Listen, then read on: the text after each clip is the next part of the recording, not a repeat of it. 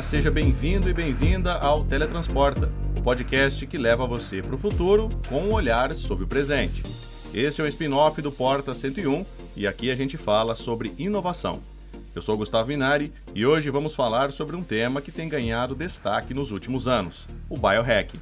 Para quem não sabe, biohacking é uma prática que busca explorar e modificar o funcionamento do corpo humano e outras formas de vida através de técnicas científicas, tecnológicas e nutricionais para melhorar o desempenho, a saúde e a longevidade. Embora o termo biohacking seja frequentemente associado a indivíduos que buscam resultados extremos e desafiam limites éticos, a maioria dos praticantes do biohacking busca apenas melhorar a sua saúde e o desempenho de forma segura e sustentável. Quem está com a gente aqui hoje é a professora Fernanda Matias, da Universidade Federal do Semiárido, o Ângelo Duarte, que é professor da Universidade Estadual de Feira de Santana, lá na Bahia, e o Juliano Sanches, que é doutorando em Política Científica e Tecnológica pela Unicamp. E o que todos eles têm em comum? Eles são apaixonados pelo tema biohacking. Então se segura na cadeira, aperte o seu fone de ouvido, que é hora do teletransporte para o futuro. Vem com a gente! Se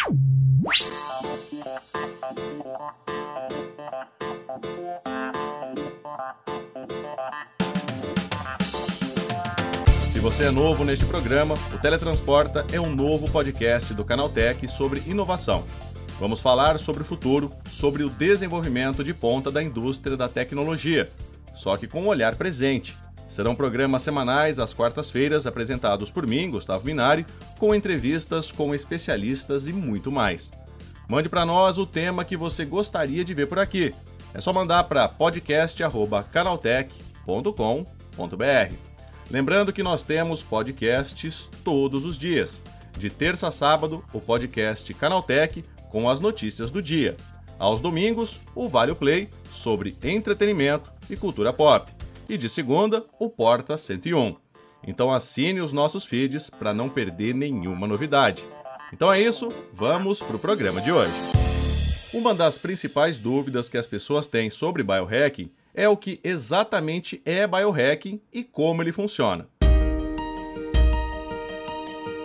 O termo biohacking pode ter diferentes interpretações, mas, em geral, refere-se ao uso de técnicas e estratégias para melhorar o desempenho físico e mental do corpo humano, por meio de mudanças no estilo de vida, dieta, exercícios físicos, suplementação e outras intervenções. Muitas pessoas também têm dúvidas sobre a segurança do biohacking e se as intervenções utilizadas podem causar danos à saúde. Embora algumas práticas de biohacking possam ser arriscadas e exigir cuidados extras, muitas são seguras e podem ter benefícios significativos para a saúde. Outra dúvida comum é se o biohacking é apenas para pessoas com recursos financeiros e tempo disponíveis para investir em si mesmas. Embora algumas práticas de biohacking possam ser caras e exigir tempo, muitas intervenções são simples e acessíveis para qualquer pessoa, como exercícios físicos regulares, uma dieta saudável e um sono adequado. Eu queria que cada um desse um, um, um pitaco aí no, no, que eu vou perguntar. É, o que, que é o biohacking ou biohacking, aportuguesando aí a, a palavra, né? É, de onde ela vem e o que, que ela significa? Assim, é muito difícil definir o que é biohacking. É, é realmente um grande desafio. Nós podemos apontar caminhos, nós podemos discutir até que ponto existem highlights sobre esse assunto. A meu ver, o biohacking ele lança luz sobre as relações entre corpo, tecnologia, ambiente e vida. Mas essa é uma definição muito imprecisa, muito datada, mas apenas para situarmos a discussão. Estou de acordo com Juliano que é difícil definir, mas tentando colocar de forma simples, como eu penso para mim, é, é alguma maneira de você tomar conta da sua saúde, né? Aprender estratégias. Né? O hack é uma palavra que é muito usada em tecnologia da informação, né? Fazer hack ou hackers, né?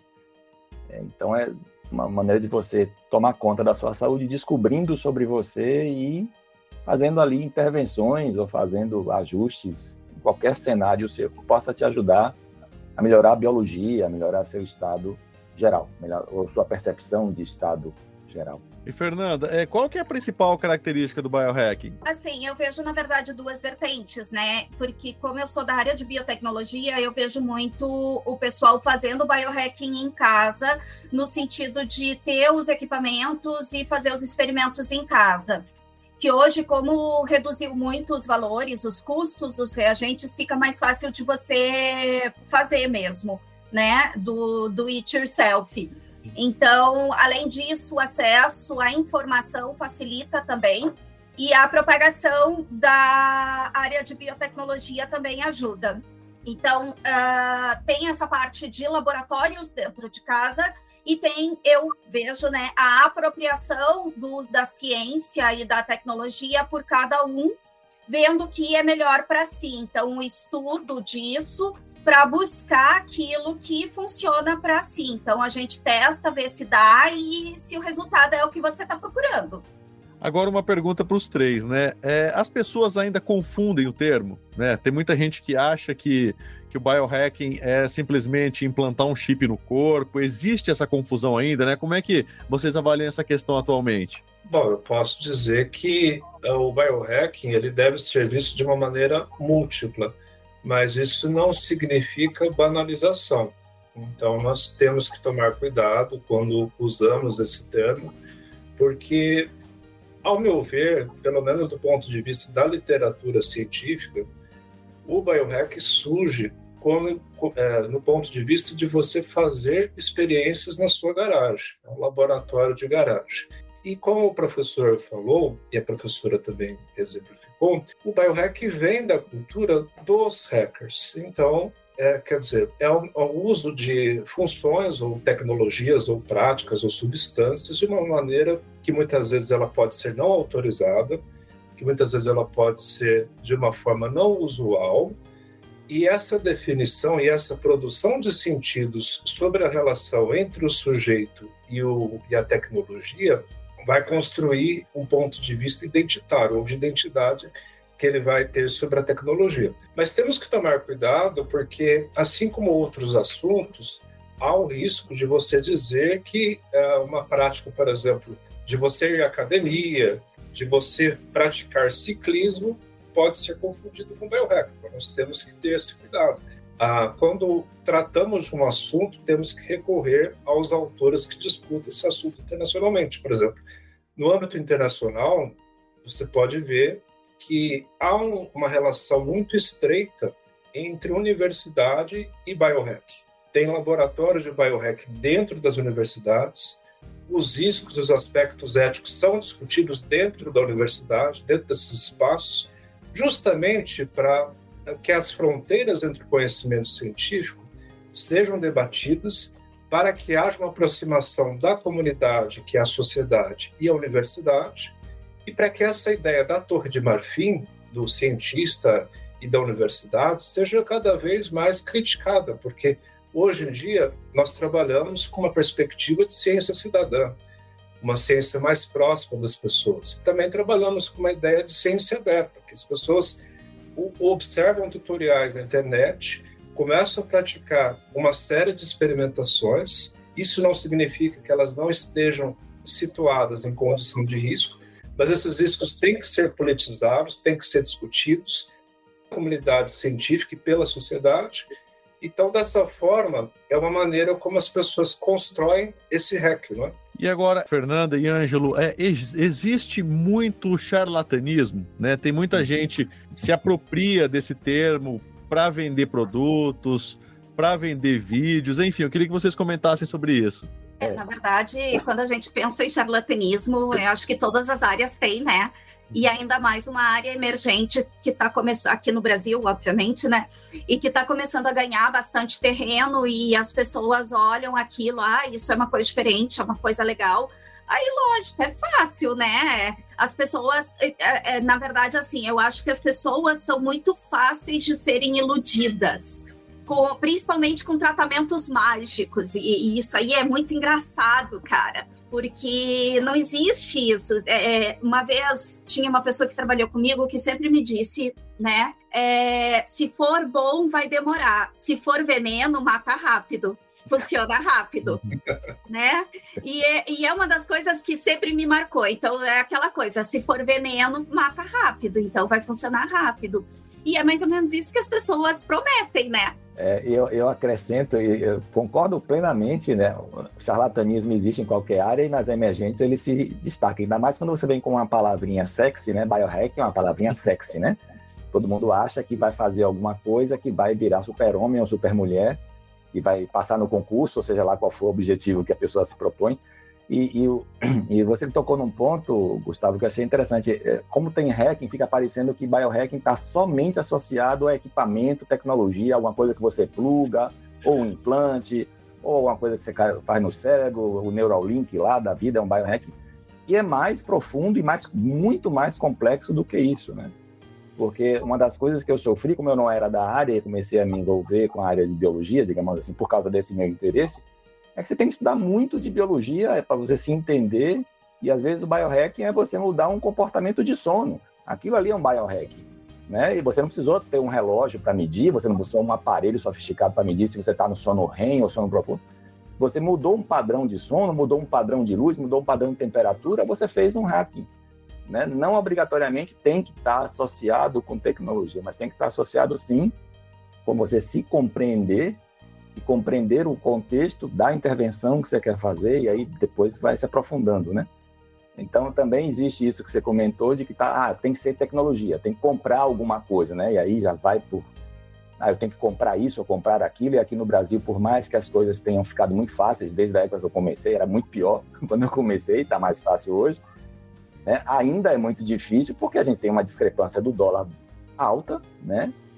É, as coisas não são fáceis, os equipamentos, eu já vi equipamentos de tudo quanto é tipo pelo mundo, né? Coisas que, poxa, eu queria ter isso para e não dá para você fazer, né? Então não é só a tecnologia, ela também tem uma outra área que às vezes é menos sexy, né? Que é só você fazer uma mudança de hábito. Aquilo é um hacking para você e que vai te trazer benefício, que o que é a proposta do biohacking no final das contas é essa. No final do dia você quer melhorar, né? Você quer melhorar seu desempenho em alguma área. Agora, existem perigos, né? Quais são os perigos de um biohacking mal feito, né? Mal orientado, né? Como é que funciona isso? É, entra muito nisso que eu tinha falado do veneno, né? Por exemplo, a gente faz parte de um grupo e eu vejo muita gente fazendo confusão desse termo. E aí eles estão basicamente abuso de substâncias e achando que aquilo é um biohacking. E aí eu fico olhando e pensando, meu Deus, como é que eu faço essa pessoa entender que aquilo ali não é biohacking? Porque se você está usando um produto que vai te criar um vício, ele já deixou de ser biohacking. Porque o biohacking ele é para ser mais subliminar, sabe? Então ele é para ser uma coisa para melhorar você, mas não te criar uma dependência.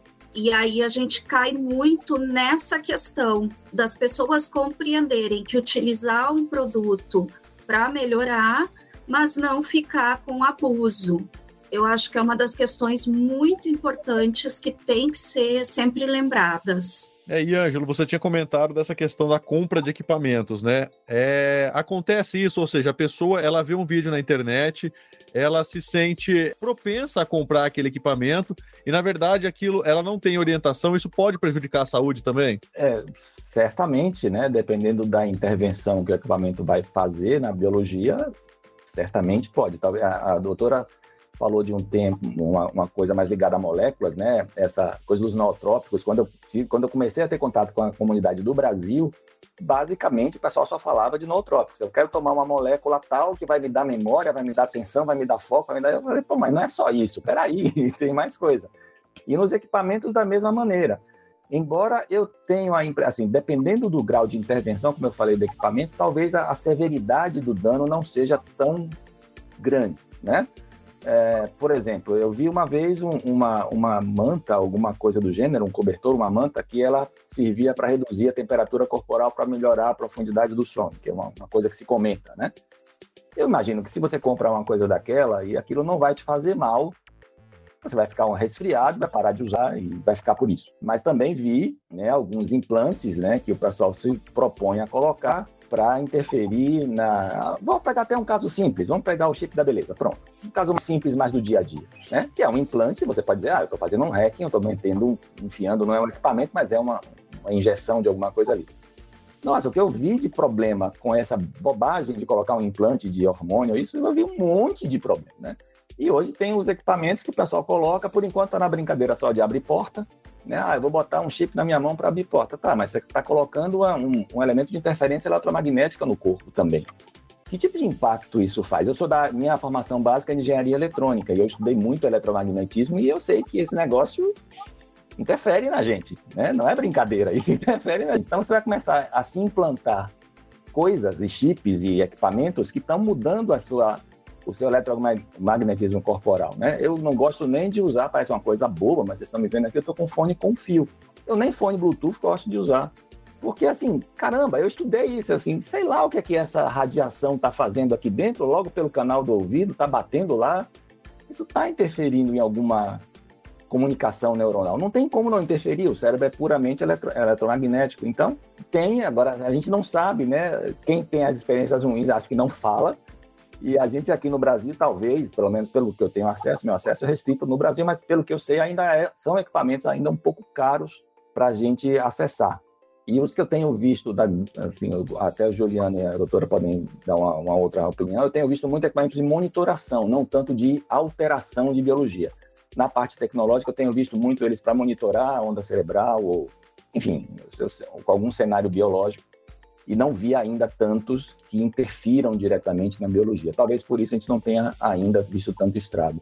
Teve um pessoal de biohacking do. Não, não sei se foi na Europa ou nos Estados Unidos, mas eu tenho quase certeza que foi nos Estados Unidos. Aí teve um cara em específico. Ele adotou muito utilizar moléculas baseadas numa técnica chamada CRISPR-Cas. Ele fazia novas moléculas e também de RNA de é, mic, uh, microRNA, que é a base da nossa vacina do Covid. Uhum. Tá? Ele simplesmente inventava as moléculas baseada na computação, pegava os dados, fazia para melhorar, sei lá, tipo, inventava que aquilo ali ia melhorar a força dele e ele mandava fazer a síntese e implantava. Implantava quer dizer que jogava na veia, tá? Aí, nas primeiras, até foi muito interessante porque ele virou notícia, porque ele não morreu, né? Na primeira. Mas ele continuou fazendo isso e de repente o cara morreu, ninguém sabe do que. A gente ainda não está nesse nível no Brasil, mas eu não duvido que a gente ainda chegue lá. Porque, como eu falei, como está ficando muito fácil você ter o seu laboratório de biotecnologia dentro de casa, daqui a pouco a gente vai ter gente fazendo isso. E, por exemplo, quando eu fui criar, porque eu criei agora o Elixir do Sono e me baseei tanto no conhecimento tradicional das nossas populações originais e conhecimentos gerais e também misturei com o conhecimento científico. E uma das coisas que eu sempre me preocupei foi de, primeiro, a pessoa não ficar dependente disso. Segundo, o negócio funcionar para regular. Então, o objetivo é regular o ciclo circadiano, é a pessoa conseguir compreender o que é dia, o que é noite para dormir melhor, sabe? E o risco também desses negócios não fazerem mal. Então, é, quando você vai pensar, as pessoas normalmente elas não entendem as consequências. e aí elas fazem algumas coisas que são meio malucas, né? E aí eu queria dar esse exemplo que não é necessariamente um implante de chip, que eu acho até mais fácil, porque você tira ele e ainda resolve, né? É verdade. Agora, depois que tu coloca uma molécula lá dentro, não tem como tirar não, cara. Aí já era, né? Talvez não tenha ficado tão popular ainda aqui, Fernanda, por, ainda por uma questão econômica, né? Nós ainda temos um. Tudo fica mais caro, né? Até o próprio laboratório dentro de casa que pode ser uma realidade mais simples na, nos Estados Unidos, na América do Norte de forma geral, na Europa, né? Por causa dos recursos mais acessíveis, para a gente aqui no Brasil ainda economicamente difícil. Mas se baratear mais, eu não duvido que o pessoal vai por esse caminho, não.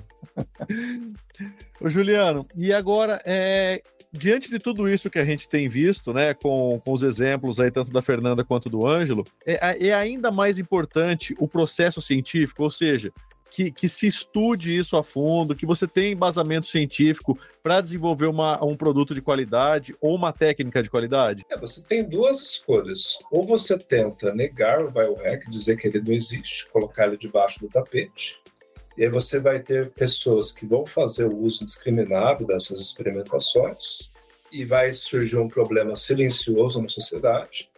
Ou você tenta trazer essa discussão para a universidade. Eu posso estar enganado, mas da discussão internacional que eu tenho acompanhado, é melhor você trazer o assunto à discussão, à universidade, ao conhecimento científico, as pessoas que estão estabelecidas nos seus devidos campos científicos para que essas pessoas possam apontar quais são os riscos, apontar quais são as limitações e mostrar que existem gaps nessas discussões, porque, ah, eu vou fazer um biohack, mas uma das coisas que eu ouço, assim, principalmente acompanhando esses atores, é que para você dizer que existe algum gap na literatura científica, primeiro você tem que ter um profundo conhecimento da literatura científica.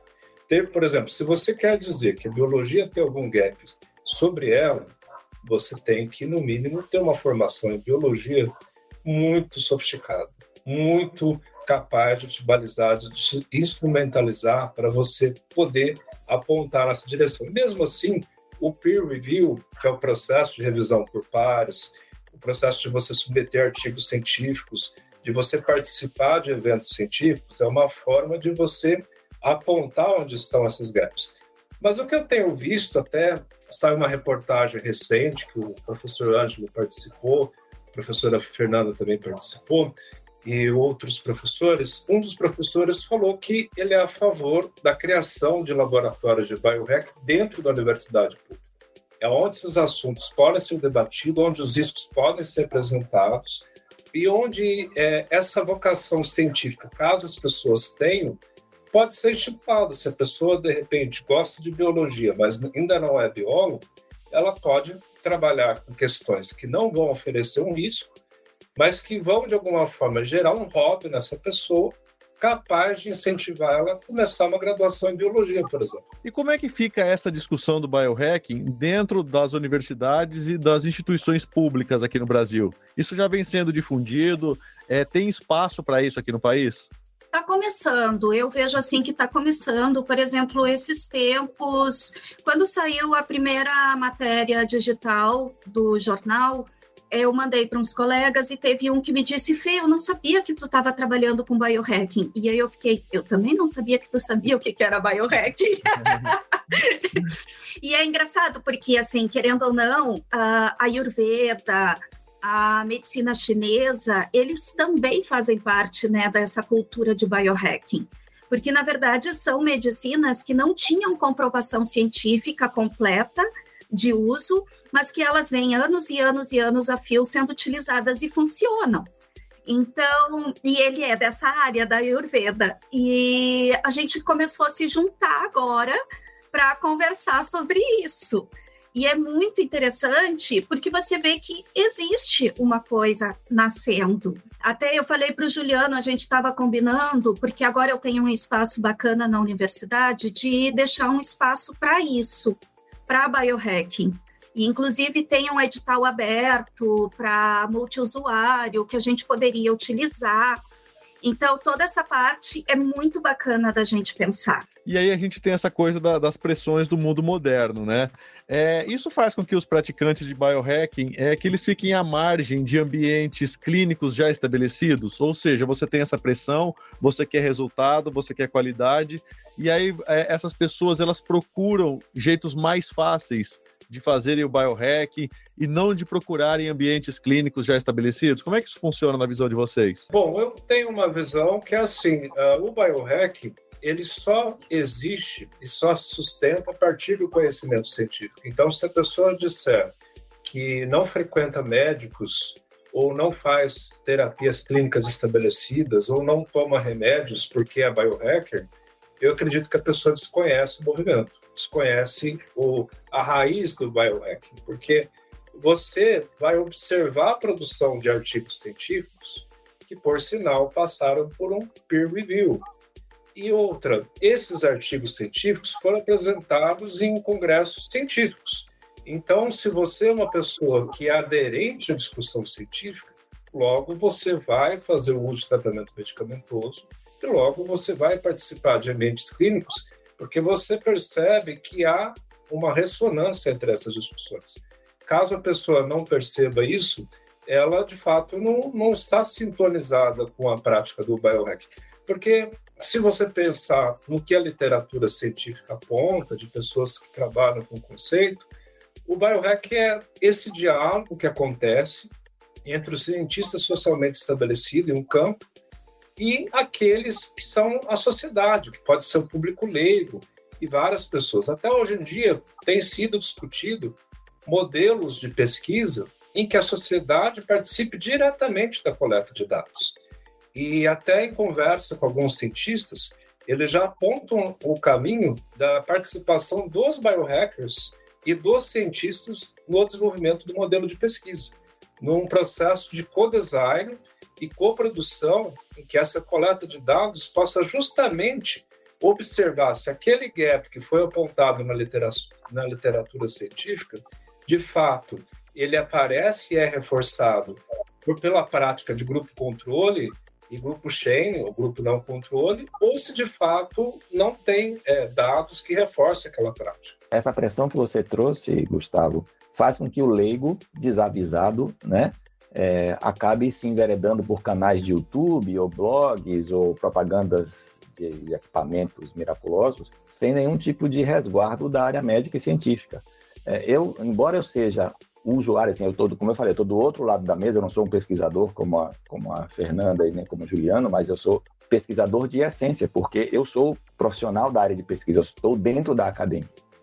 Então, e tenho relação hoje, minha pesquisa inclusive é na área médica, embora seja de computação, é computação aplicada à área médica. Então, eu naturalmente ganhei um, uma expertise acima de um leigo comum né? Porque eu acabei me envolvendo pela profissão e como eu sou pesquisador, tenho uma mentalidade natural de, de método científico. Quando eu vou aplicar para mim, nada mais. Depois é que eu me deu, isso não foi consciente, isso foi inconsciente. Eu comecei a perceber que eu estava aplicando o método científico para fazer para mim.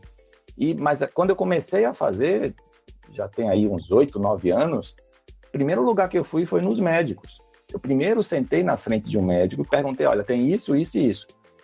E quando eu falava biohacking, é, assim, eu tenho muitos amigos médicos até, eles me olhavam com aquela cara, tá torcendo o nariz, torcendo o canto da boca, porque não é, na, não é a realidade também dos médicos. Então agora a gente, felizmente, começa a ver os médicos mais arrojados, com a mente mais aberta, mais propostos a tratar a saúde, não ficar tratando doença, ou seja, chegar antes do problema estabelecer, que eu acho que a, a chave do biohacking vai muito por aí, ó, não deixa o problema estabelecer, ou retarda o problema, ou evita o problema, fazendo biohacking. Então eu percebo muitos médicos começando a abrir a mentalidade, mas para mim, por exemplo, eu me enveredei autodidaticamente por isso, eu não encontrava na, na, na área médica uma, uma, uma resposta às minhas perguntas, que eram fora do padrão, né? porque eu não queria curar doença, eu queria outras coisas. E aí, porque eu tenho a facilidade de ler artigos e, enfim, de fazer pesquisa, eu falei, não, vou tomar conta eu do meu problema. Mas mesmo assim, eu sempre estou acompanhado de médicos. Eu sempre estou indo para médicos é, para me, me monitorar ou quando tem um problema, enfim, eu estou sempre monitorado e assessorado por médicos. Mesmo com tudo isso, eu não faço nada por conta própria, assim, muito radical. Eu faço coisas medianas, né? Eu sei que se tiver um estrago, o veneno dá para ter um antídoto rápido, mas não faço nada extremo radical. Como eu vejo muitos leigos, e aí Fernanda trouxe isso muito bem, é, o, o, caso extremo, né, do, do, que injetou uma molécula que saiu da cabeça dele, né? não sei nem se ele tinha alguma formação acadêmica ou científica para desenvolver essa molécula, e saiu injetando a molécula na, na veia e deu no que deu. Né? Aqui eu percebo muito discurso disso, né? de ah, eu vou tomar, e principalmente é, é, quando eu volto a dizer, eu me envolvi com isso aqui no Brasil, o pessoal falava muito de coisas que melhoram cognição, e só se falava em cognição. Ah, porque eu vou melhorar isso, isso e aquilo. Mas espera aí, cognição é um item dessa história toda. Sua biologia é muito mais do que só o seu cérebro. Né? O cérebro tem sua relevância, claro, mas tem muito mais coisa envolvida nisso aí do que só ficar tomando uma molequinha para ajudar seu cérebro. Né? Então, é, tem essa coisa do leigo não se quer nem se envolver, porque dá trabalho você aprender método científico e começar a ler artigo dá trabalho, consome recurso, né? Aquilo cansa. Então é melhor ver um caso do YouTube que me diz para usar A, B ou C e seguir por isso aí. Tem essa, essa peculiaridade também. Agora chegou a hora do quadro Relâmpago. Que é um quadro em que nós trazemos uma curiosidade rápida sobre o tema e testamos os conhecimentos dos nossos apresentadores, convidados e de você ouvinte. Então a pergunta de hoje é para você que está ouvindo a gente. Quando o termo biohacking foi usado pela primeira vez? Bom, para quem não sabe, o termo biohacking foi usado pela primeira vez por volta do final dos anos 1990 e início dos anos 2000. Embora a origem exata do termo seja difícil de determinar, ele foi popularizado pelo escritor e empresário Dave Asprey, que fundou a empresa Bulletproof em 2009 e lançou o livro The Bulletproof Diet em 2014. Desde então, o termo biohacking tem sido amplamente utilizado para se referir a uma variedade de práticas que buscam melhorar a saúde e o desempenho humano, utilizando técnicas de autotransformação e tecnologias de ponta. Então, para você que não sabia, essa foi mais uma curiosidade sobre o termo biohacking. Agora, diante de todo esse cenário, tem muita gente que vê os praticantes de biohacking como uma espécie de ativistas que defendem algo que ainda precisa ser bastante difundido. Certeza. Porque, assim, na verdade, é, é uma estrutura nascente e ela, como a gente falou aqui, ele não tem uma só vertente, ela tem várias. Então, cada um vai para uma área. Por exemplo, eu tenho esclerose sistêmica difusa. E na época que eu estava procurando um tratamento, uma das coisas que apareceu foi um tratamento de biohacking. Ele não tem uma comprovação puramente científica, né? Não é uma coisa, são uma série de elementos que são colocados e que funciona, funciona, cara. Melhora, melhora esclerose uh, múltipla, ele faz uma diferença muito grande. Para a minha doença não fez tanto, e esse é o interessante também do biohacking. O que funciona para mim não necessariamente vai funcionar para você. Então, por isso também que essa parte, uh, essa base científica é importante para você saber quando que vai funcionar, o que pode funcionar, o que pode dar errado, né? Com isso, e daí quais são as, quais são as alternativas. Então, por isso também é difícil de ser uma coisa fechada, entendeu? uhum. porque ele é personalizado. Vocês fazem ou já fizeram algum tipo de biohacking e quais foram os benefícios que esse tipo de atividade trouxe para a vida de vocês? Eu não chego a praticar assim biohacking em si, mas eu gosto muito da discussão sobre o assunto, no sentido de acompanhar os autores que discutem esse assunto. E assim, é, eu desde adolescente sempre gostei muito da cultura hacking e estive envolvido com processo de rádio, uh, construção de equipamentos para rádio, é, locução de rádio, é, construção de transmissor. Então, eu sempre tive cultura de garagem, apesar de aqui no Brasil nunca ser forte isso, mas essa ideia de você juntar equipamentos e remontá-los, criar novos significados, ou criar um equipamento que atenda a necessidade naquele momento específico, eu sempre fiz isso desde garoto. Então essa cultura hacking, eu bebo ela assim desde desde muito cedo. Então quando eu descobri que existia o movimento biohacking, eu assim tive muita vontade de entender a, as raízes desse movimento. Eu é complicado porque na verdade Uh, ontem ainda eu estava conversando com a minha irmã sobre o Covid e tal, e da época que eu trabalhei com o H1N1 pandêmico. Então, por exemplo, eu saí do laboratório de um lugar para outro lugar e no meio do caminho eu almocei. Almocei na casa do meu pai com os vírus vivos dentro de um isopor tudo bonitinho, tá? Não era assim, não. Mas coloquei aonde? Na geladeira para manter ele seguro. É, já andei com as minhas placas de bactérias uh, enrolado em cobertor para elas não pegarem frio, porque elas não podiam pegar frio para fazer o experimento, então eu tinha que levar de um lugar para o outro, levei enrolada em cobertor. Eu já fiz experimento em casa, eu construo equipamento, tá? No, no, modelo mesmo do It Yourself. Agora eu estou fazendo um OpenAg do MIT, que é para fazer uma mistura de cultivo uh, hidropônico, mas inteligente. Tá? Então eu chamo ele de aquário. É um aquáriozão que você põe a bicharada para crescer lá e vai dar certo.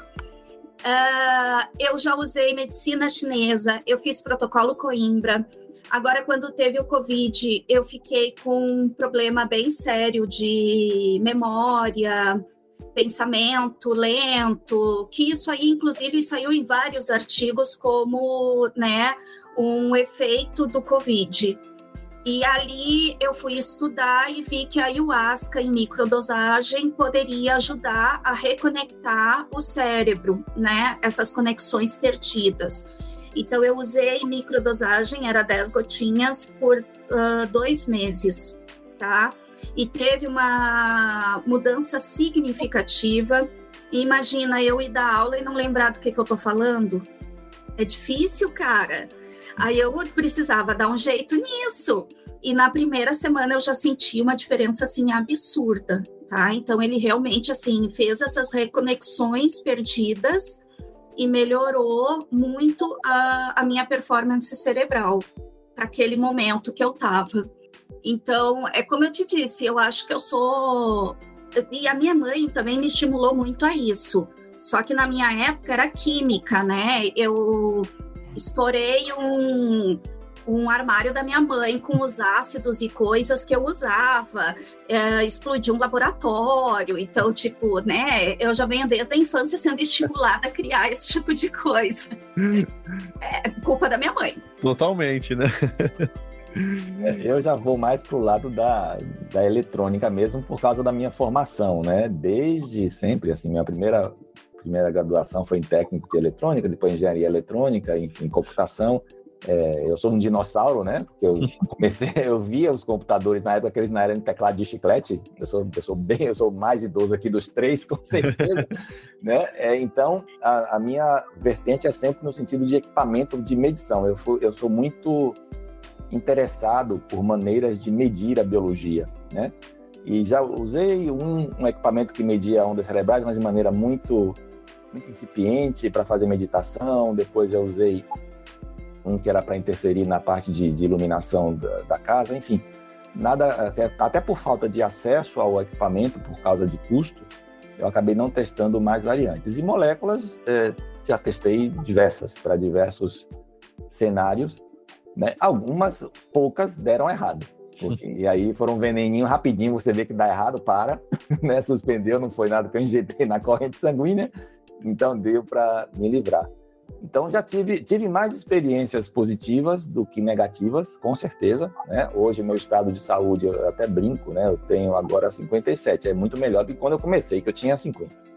Então, por quê? Porque foram esses hackings que eu fiz e que muitas vezes, é como eu comentei mais cedo, não obrigatoriamente é só injetar uma molécula no seu sistema ou não obrigatoriamente é você se conectar a alguma tecnologia não que isso não resolva, isso ajuda com certeza, mas não é só isso, é você entender melhor você próprio, né? Fazer um trabalho de autoconhecimento profundo, que é difícil, é demorado, é dolorido, né? É, muitas vezes, e a gente, às vezes, na, na pressão, na angústia, não quer pagar o preço. E para mim, assim, o que eu trago de, dessa história, o que mais eu percebi uma melhora objetiva que eu posso perceber é na, na recuperação de memória. Isso, para mim, as intervenções que eu fiz fizeram uma diferença enorme na recuperação de memória. Eu passei ileso pelo Covid, eu peguei Covid, mas passei ileso, sem nenhum tipo de sequela severa, nada disso, pelo menos que eu tenha percebido.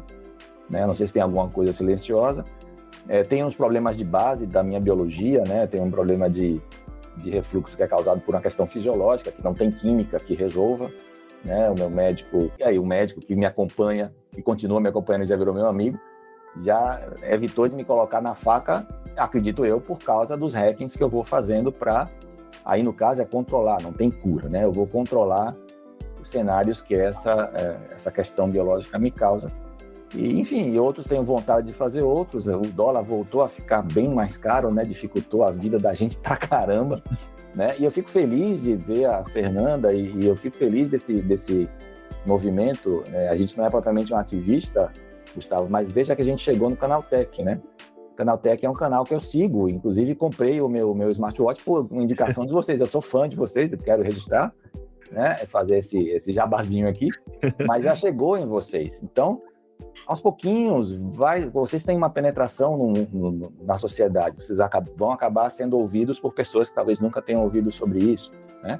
E começam a se interessar. E aí você cria, de repente, uma massa crítica. Daqui a pouco aparece uma empresa nacional como a Fernanda está colocando uma startup dela, que já tem um produto nacional, que tem um custo mais acessível para a gente aqui, né? Muitas moléculas que antigamente a gente só conseguia comprar fora do país, hoje estão no Brasil por um preço mais acessível. Eu acho que a sociedade vai caminhando num bom sentido, mas, como o Juliano comentou e a Fernanda também, sem a academia do lado, vai ficar tudo na mão de youtubers e com os interesses que nem sempre são os melhores para cada um.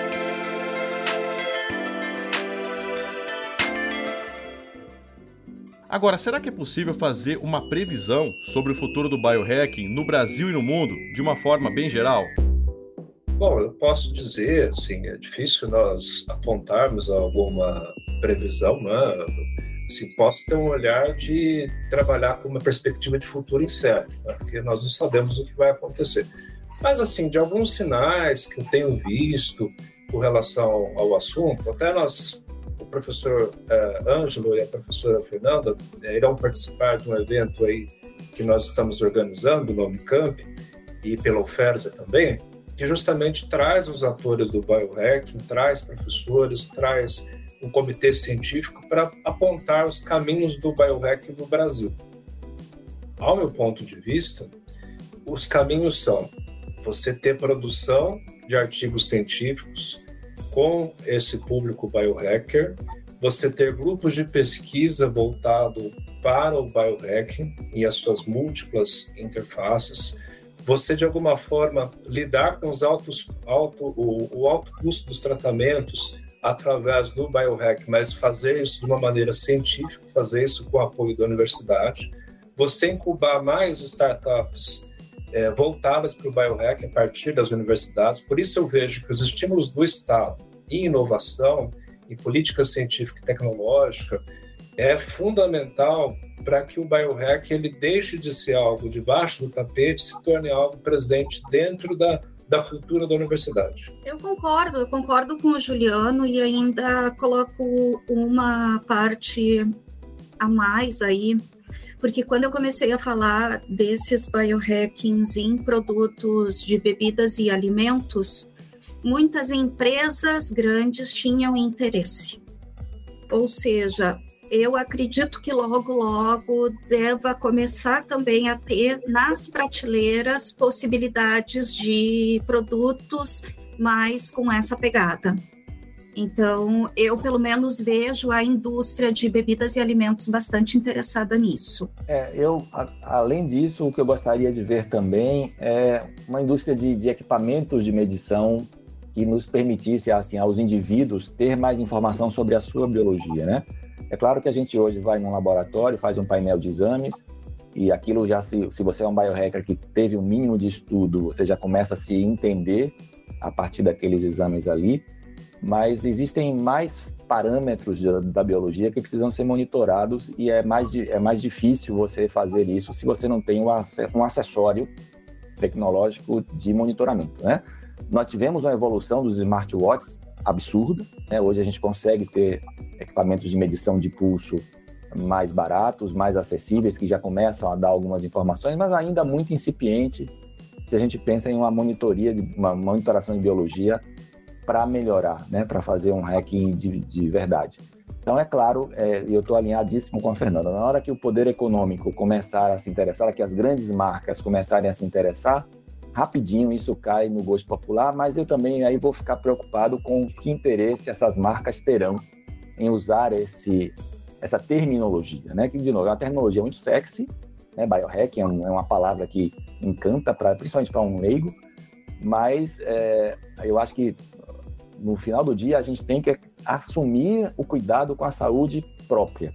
Né? O biohacking tem muito, eu acho que se há um ativismo aí, como você chamou a atenção, Gustavo, eu diria assim, é você tomar conta da sua saúde. A saúde, afinal de contas, eu sempre falo isso para minhas filhas, a saúde é minha. A saúde não é do meu médico, nem de uma empresa farmacêutica que fez um, uma molécula. A saúde é minha. Então, quem paga o preço sou eu, quem tem que cuidar dela sou eu. E assumir o custo de prevenir, eu acho que é sempre mais barato do que remediar, né? Esse é um ditado popular clássico, né? Prevenir é mais barato que remediar. Então, é, essa coisa da gente assumir ideologicamente, aí talvez o ativismo esteja por aí, né? Olha, a saúde é minha, eu tenho que cuidar de mim, eu vou melhorar por minha conta própria, isso sim talvez seja uma, um ativismo, digamos assim, que os biohackers acabam provocando na sociedade. Eu queria adicionar uma outra questão, tá, que a gente não citou, mas que eu acho que é mega importante e que é uma tendência hoje, que é finalmente valorizar o que é nosso. A nossa cultura, os nossos conhecimentos, as culturas originais do Brasil e seus conhecimentos, porque todo mundo, ah, a medicina chinesa, a Ayurveda, que é a medicina indiana, agora, se for das nossas florestas, não presta. Ah, se for do conhecimento dos nossos indígenas, não presta. Aí agora, a ayahuasca está nascendo como se fosse a salvadora do mundo, sabe? Então, e na verdade a gente tem uma série de plantas que são únicas, exclusivas brasileiras, com propriedades incríveis e que deveriam estar sendo utilizadas. Mas qual é o grande problema? Entra naquilo que o Ângelo falou. Tudo que for feito no mundo vai ser dependente do interesse de grandes corporações. Se não é do interesse delas, elas não vão investigar elas só vão investigar depois que já entrou no mercado, como é o meu caso. Eu uso plantas nativas em segredo industrial. Por quê? Porque no momento que eu colocar uma patente ali, eu tenho que revelar tudo. E o meu objetivo não é esse. O meu objetivo é valorizar mesmo o nosso, fazer um troço que funcione, né, sem risco à população e que senão daqui a pouco alguém pega, vai lá, faz de qualquer jeito e não dá certo. Daí vai dizer o que é a culpa da Fernanda, entendeu? Ou essa patente é uma mentira. Então eu prefiro hoje trabalhar ainda em segredo industrial, por quê? Porque eu sou muito pequena para brigar por isso com uma grande. Então imagina eu nessa situação. Tem uma startup que tem moléculas para o Alzheimer, cara. Você tem noção do que, que é isso? De planta que o pessoal considera praga, sabe? E ela achou partículas lá, moléculas que podem prevenir o Alzheimer. E aí até eu falei para ela, pô, isso aí para entrar no mercado vai levar no mínimo 20 anos e sei lá eu quantos milhões. Vamos fazer uma bebida porque a gente tem respaldo legal para isso e colocar no mercado como biohacking. Então, meu próximo passo, depois que o elixir do sono estiver bem estabelecido, é entrar com um para melhorar realmente a saúde do cérebro, sabe? Porque imagina, cara, você tem moléculas nacionais, plantas nacionais, uma startup que pesquisa isso para prevenir Alzheimer. Pensa, sabe? É muito louco. A gente tem muita coisa boa. E finalmente o pessoal está começando a entender que isso existe e é bom. Para quem está pensando em fazer biohacking hoje em dia, né? Qual é a dica? Qual é a orientação? O que, vocês têm a dizer para essa pessoa que hoje está ouvindo a gente e fala: olha, isso é legal, é, eu gostaria de aprender, eu gostaria de saber mais, né? O que, que essa pessoa deve fazer, né? Qual é a dica de vocês? Eu, eu acredito que a pessoa deve estudar os autores clássicos sobre o tema. Não é difícil nós é, falarmos quais são eles, mas, por exemplo, é, tem o Alexandre Delfant, que tem um trabalho muito bom sobre o tema. Tem o Morgan Meyer, que é da França, também tem muito, muitos artigos que discutem esse assunto. Então, eu recomendo a pessoa ler artigos científicos que tragam o assunto biohack, livros também que sejam desenvolvidos por pesquisadores. Eu acredito que essa é a melhor maneira de realmente é, estar dentro do espírito do biohack. Né? Tem grupo de WhatsApp que procurando diz que hoje, né, procurando pelo Google acha os grupos de WhatsApp Então, os grupos de WhatsApp, de biohacking e de Telegram também. Então, vai lá, procura a gente, que a gente está por lá também.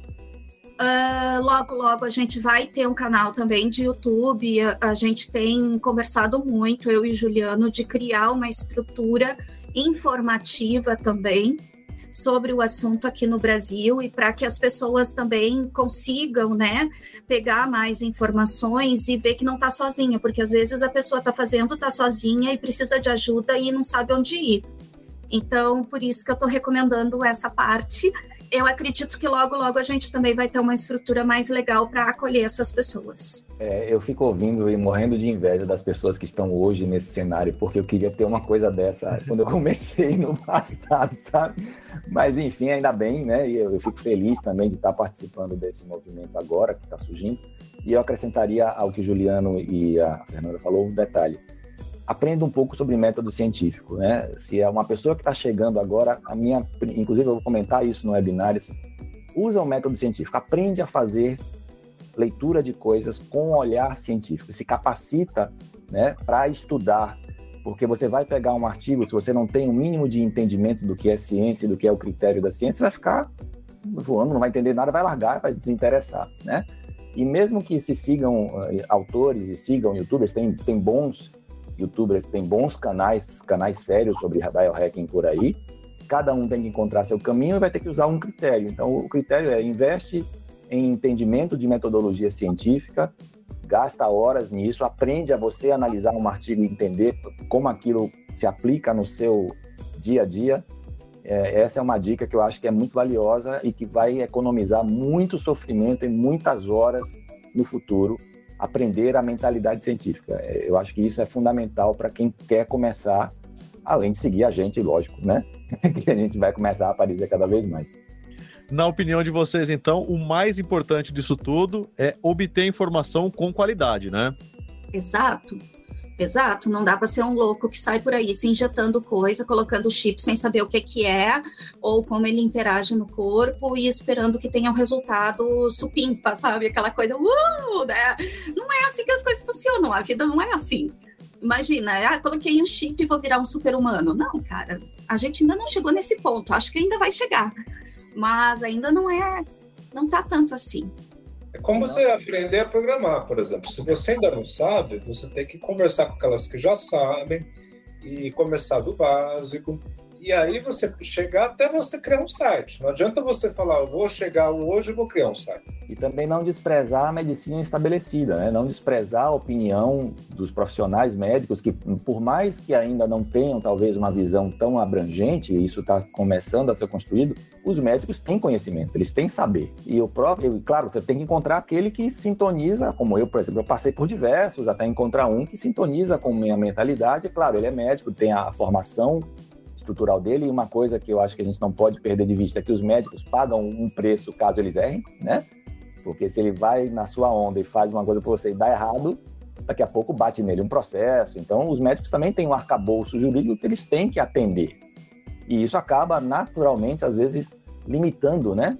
O raio de ação dos médicos. Eu falo porque eu tenho muitos colegas, eu estou trabalhando com a área médica, e por isso eu falo que também a, restrição que os médicos têm nem sempre é por vontade própria, mas é por do próprio contexto legal, né?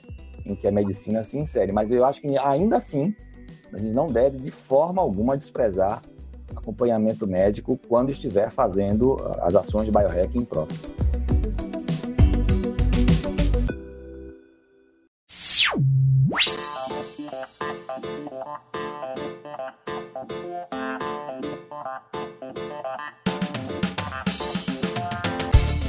Tá aí o nosso Teletransporta de hoje sobre biohacking, tá chegando ao fim. Agora lembre-se de seguir a gente em todas as redes. É só procurar por Canaltech. Nosso programa é publicado toda semana, às quartas-feiras, a partir do meio-dia, para acompanhar o seu almoço. Lembrando que esse programa foi produzido pelo Wagner Waka, apresentado e roteirizado por mim, Gustavo Minari. A revisão de áudio é da dupla Mari Capetinga e Gabriel Rime. A composição e interpretação das músicas deste programa foi feita pelo Guilherme Zomer e as capas são de autoria do Rafael Damini. Então é isso, o Teletransporta de hoje vai ficando por aqui. A gente te espera na próxima quarta-feira com mais conteúdo sobre inovação e tecnologia. Até lá, tchau, tchau!